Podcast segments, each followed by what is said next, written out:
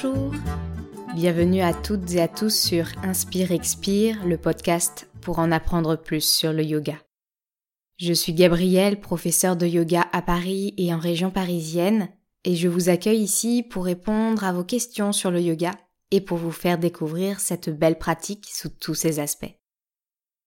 Petite annonce aujourd'hui, vous pouvez désormais retrouver le podcast sur Deezer et Spotify. Donc si vous utilisez ces plateformes, n'hésitez pas à vous abonner, à aimer, à partager pour soutenir le podcast.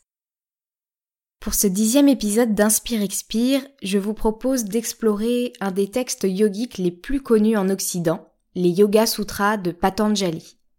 J'ai déjà évoqué ce texte dans quelques épisodes du podcast et vous en avez peut-être euh, déjà entendu parler, surtout si vous vous intéressez à la dimension philosophique du yoga. Alors partons ensemble à la découverte de ce texte. Les Yoga Sutras de Patanjali sont un texte classique de la philosophie du yoga. On sait qu'il a été rédigé et diffusé en Inde, mais on ne connaît pas très bien la date exacte de sa création. Les datations sont très différentes. Certains spécialistes parlent d'une rédaction au 5e siècle avant notre ère, pour d'autres, le texte a été rédigé entre 300 avant notre ère et 300 après, soit sur une période possible de 600 ans. Comme je vous le disais en introduction, les Yoga Sutras de Patanjali sont très connus en Occident et c'est même devenu le texte de référence pour les pratiquants et pratiquantes de yoga. Mais ça n'a pas toujours été le cas. Le texte a bien connu un grand succès entre 700 et 1200 après notre ère, mais il est ensuite tombé dans l'oubli au bénéfice d'autres textes. Il a eu un regain de popularité à partir de 1823, soit 600 ans plus tard, quand Thomas Colebrook, fonctionnaire de l'Empire britannique, l'a traduit en anglais et diffusé en Occident.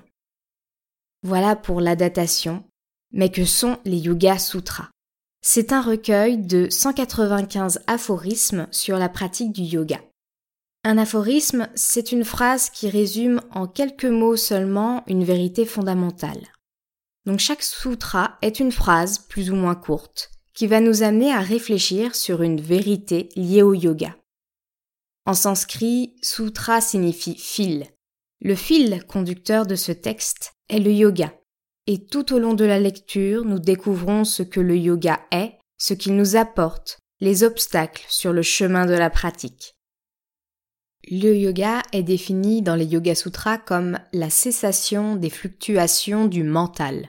C'est donc avant tout une pratique de l'esprit pour nous permettre de ne plus nous laisser happer par nos pensées qui sont la cause de nos souffrances. Les Yoga Sutras décrivent une démarche pour nous libérer de cette souffrance.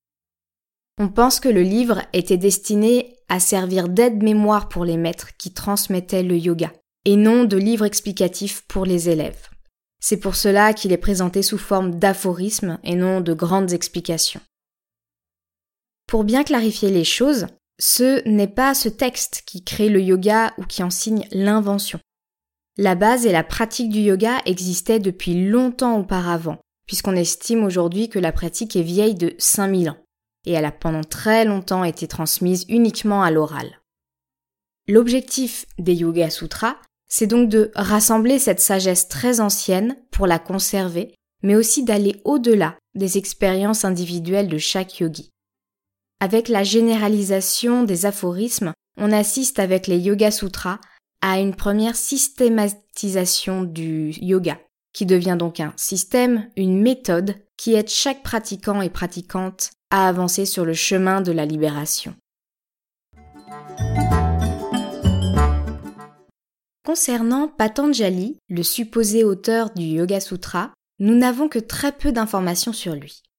On connaît trois textes qui ont été rédigés par une ou des personnes nommées Patanjali. Les Yoga Sutras donc, mais aussi un traité de grammaire et un autre de médecine. On a longtemps pensé que c'était une seule et même personne qui avait rédigé ces trois textes, mais les spécialistes s'accordent aujourd'hui à dire qu'il s'agit de trois Patanjali différents. En fait, le nom de Patanjali commence à être utilisé pour désigner l'auteur des Yoga Sutras seulement à partir du Xe siècle après notre ère, soit très longtemps après la création du texte. On n'a donc aucune certitude que ce Patanjali soit l'auteur du Yoga Sutra, ni qu'il ait réellement existé. Et il se peut également que les Yoga Sutras aient été rédigés non pas par une personne, mais par plusieurs. Par comparaison, ça serait comme les œuvres de Shakespeare, pour lesquelles on se demande s'il n'y a pas eu plusieurs auteurs, dont les œuvres ont été ensuite rassemblées et placées sous le nom de Shakespeare. Pour les Yoga Sutras, les auteurs auraient choisi de rester anonymes car ils considéraient ce texte comme le produit d'un savoir collectif. Patanjali serait alors le compilateur des Yoga Sutras et non leur auteur. En fait, la légende est plus fournie que l'histoire au sujet de Patanjali. Plusieurs mythes sur son identité et son origine s'entrecroisent et je vais vous en présenter deux. Dans le premier, Patanjali demande au dieu à être transformé à moitié en serpent pour ne blesser aucun être vivant en marchant dessus, même par inadvertance, et ainsi respecter le principe de non-violence. C'est le dieu Shiva qui exauce son vœu en le transformant en créature mi-homme, mi-serpent. Une autre légende commence avec la yogini Gonika. Celle-ci se désespère de ne pas avoir de fils assez digne pour lui transmettre sa sagesse. Un jour qu'elle prend de l'eau dans ses mains pour en faire offrande au dieu soleil, elle y trouve un serpent minuscule. Sous ses yeux, le serpent grandit, devient humain et s'agenouille devant Gonika en lui demandant de l'accepter comme son fils. Gonika s'en réjouit et le nomme Patanjali, ce qui signifie l'offrande tombée. Dans cette légende, Patanjali est en fait la forme humaine de Sesha, le serpent aux mille têtes, envoyé par Shiva pour apprendre le yoga auprès de Gonika et ensuite le transmettre à l'humanité. Et donc cette transmission se ferait sous la forme des Yoga Sutras. On représente donc souvent Patanjali sous la forme d'un homme serpent pour rappeler son origine mythique. Nous savons donc peu de choses sur l'auteur ou les auteurs des Yoga Sutras. Le nom de Patanjali est plus conservé par commodité que par véracité. Mais au fond, l'identité de Patanjali est-elle si importante? Même si l'on ne sait pas très bien qui il était, cela n'enlève rien à la force du texte, qui peut beaucoup nous apporter pour nous aider à nous libérer de la souffrance que nous nous créons. Nous allons voir maintenant plus en détail le contenu des Yoga Sutras, la façon dont ils sont présentés aujourd'hui et la méthode qu'ils proposent pour calmer l'esprit et ainsi se débarrasser de la souffrance. Les Yoga Sutras sont donc composés de 195 aphorismes qui sont répartis sur quatre chapitres que l'on appelle aussi des padas. Le premier s'appelle Samadhi Pada, le deuxième Sadhana Pada, le troisième Vibhuti Pada et le quatrième Kaivalya Pada. Je vous noterai ces noms dans les notes de l'épisode pour que vous puissiez les retrouver plus facilement. Avec le premier chapitre, Samadhipada, Patanjali commence par donner une définition du yoga dont le but est de calmer le mental. Ensuite, il décrit tous les mouvements naturels, les fluctuations du mental, ainsi que les moyens de le calmer. Enfin, il nous parle des obstacles qui empêchent de stabiliser et d'apaiser l'esprit. Donc Samadhipada, c'est une sorte d'état des lieux du fonctionnement de notre esprit. Dans le deuxième chapitre, Sadhanapada, Patanjali commence par énoncer les causes de la souffrance. Puis, il expose les huit membres du yoga, que l'on appelle Ashtanga Yoga et que je vous avais présenté dans l'épisode 6 du podcast. Ces huit piliers du yoga sont les étapes à suivre pour arriver à un état d'extase, de libération, dans lequel le mental ne sera plus perturbé par les événements extérieurs ni par les pensées. Les derniers sutras du Sadhanapada décrivent plus précisément les cinq premiers membres de l'Ashtanga Yoga. Donc les yamas, l'éthique envers les autres et son environnement, les niyamas, la discipline personnelle, l'asana, l'assise, le pranayam, la maîtrise du souffle, et pratyahara, le retrait des sens. Les trois derniers piliers du yoga, dharana, la concentration, dhyana, la méditation, et samadhi, l'extase, sont détaillés au début du troisième chapitre, appelé Vibhuti Pada. Il y a donc une séparation des huit piliers de l'Ashtanga Yoga, car dans le deuxième chapitre Sadhana Pada, on a la description d'une pratique externe, alors que dans Vibhuti Pada, on a plutôt la description d'une pratique interne avec des piliers plus subtils liés à l'esprit. Ensuite, Patanjali s'attache à décrire les pouvoirs que peut procurer le yoga à la personne qui le pratique longuement et sérieusement. Ces bienfaits viennent de la meilleure connaissance de notre corps et de notre esprit. Cependant, Patanjali met le pratiquant en garde. Ces pouvoirs ne doivent pas être recherchés, car ils ne sont pas le vrai but de la pratique. Enfin, le dernier chapitre, Kaivaliyapada, est consacré à expliquer ce qu'est la réalisation du soi, l'éveil, vivre en étant un avec le tout. C'est un chapitre plus complexe et plus spirituel. Les Yoga Sutras de Patanjali sont donc avant tout un aide-mémoire pour nous aider dans cette discipline de l'esprit. Ils nous aident à mettre en place et à maintenir une pratique qui permet de calmer le mental, et cela dans le but d'atteindre un état de calme qui constitue notre véritable être. Voilà pour le découpage traditionnel des Yoga Sutras que vous retrouverez dans beaucoup de versions, traductions et commentaires. J'aimerais aussi vous parler d'une autre manière de considérer les sutras de Patanjali avec une relecture faite par Sylviane Legrand. Je n'ai malheureusement pas trouvé d'informations sur l'autrice elle-même, mais sa façon de présenter les sutras m'a beaucoup parlé et je souhaitais vous partager ses réflexions.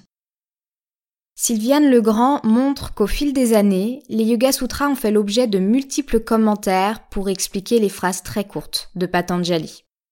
Le plus vieux de ces commentaires est le Yoga Biasa, écrit par le sage Vyasa. Mais ce que Sylviane Legrand souligne, c'est qu'avec le temps, les commentaires ont fini par dénaturer l'œuvre originale. Selon elle, les Yoga Sutras n'étaient pas découpés en quatre padas à l'origine. Cette construction de l'œuvre a été faite par les commentateurs du texte. Un des indices les plus importants pour soutenir cette thèse est le fait que la description de l'Ashtanga Yoga, les huit piliers du yoga, sont coupés en deux parties. On a cinq piliers dans le deuxième chapitre et les trois derniers dans le troisième chapitre des Yoga Sutras. Pour Sylviane Legrand, ce découpage est fait par les commentateurs ultérieurs, qui souhaitent alors faire adhérer les Yoga Sutras à leur philosophie, en séparant les pratiques qui relèvent du matériel, donc les cinq premiers piliers qui concernent le corps, le souffle, les sens, et les pratiques qui relèvent du spirituel et qui sont donc uniquement liées à l'esprit, comme la concentration ou la méditation. Ce découpage ne semble pas logique puisque les huit piliers forment un ensemble cohérent et que Patanjali insiste tout au long de son texte sur l'unité du corps et de l'esprit. Sylviane Legrand souligne également que le dernier pada, celui plus spirituel sur la libération, semble avoir été écrit par quelqu'un d'autre. On note en effet des différences de vocabulaire et de grammaire entre ce quatrième chapitre, le Kaivalyapada, et les trois précédents. Et on y trouve également des sujets déjà abordés qui sont répétés et expliqués comme s'ils n'avaient pas été vus juste avant. D'après Sylviane Legrand, les Yoga Sutras étaient en fait composés de 162 aphorismes, puisqu'on enlève ceux du supposé quatrième chapitre. Ces 162 sutras sont découpés en deux parties presque égales, 80 sutras pour la première et 82 pour la deuxième. La première partie est l'exposé du terrain. Patanjali est décrit ce qui constitue notre mental. Il explique le fonctionnement de l'esprit et comment celui-ci peut former des obstacles à la pratique. La deuxième partie est l'exposé de la méthode, les fameux huit piliers du yoga.